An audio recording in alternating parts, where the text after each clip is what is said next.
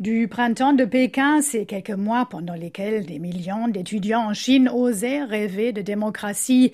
Lucy, qui à l'époque n'avait qu'une dizaine d'années, a gardé ce souvenir. À l'époque, pour moi, c'était comme une grande fête parce que tout le monde était dans la rue et tout le monde parlait librement.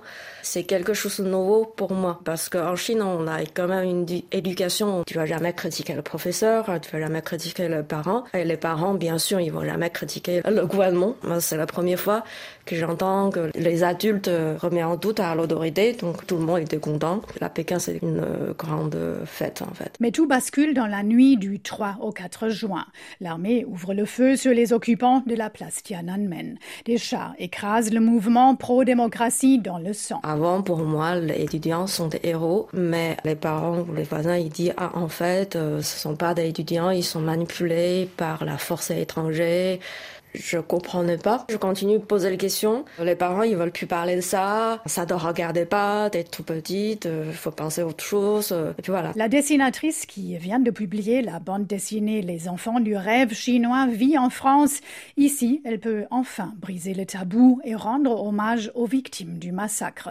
Même si elle l'avoue, c'est avec la peur au ventre. C'est notamment la peur euh, parce qu'on attend toujours la famille en Chine. Et pour moi, voilà, c'est surtout ma famille famille et mes proches. Et notamment qu'on constatait qu'en Chine, la régime, elle, a pris un, grand recul. Même s'il y a dix ans, je dirais, j'aurais moins peur, mais aujourd'hui, j'aurais plus peur, en fait. Lucy cachera son visage derrière un masque pour ne pas être repérée par des agents chinois. Elle manifestera contre le régime toujours plus répressif de Xi Jinping. Chiang, étudiant à Paris, sera lui aussi dans la rue.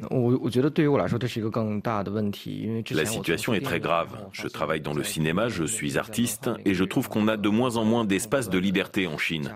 On ne peut plus s'exprimer et même des critiques très modérées ne sont plus tolérées.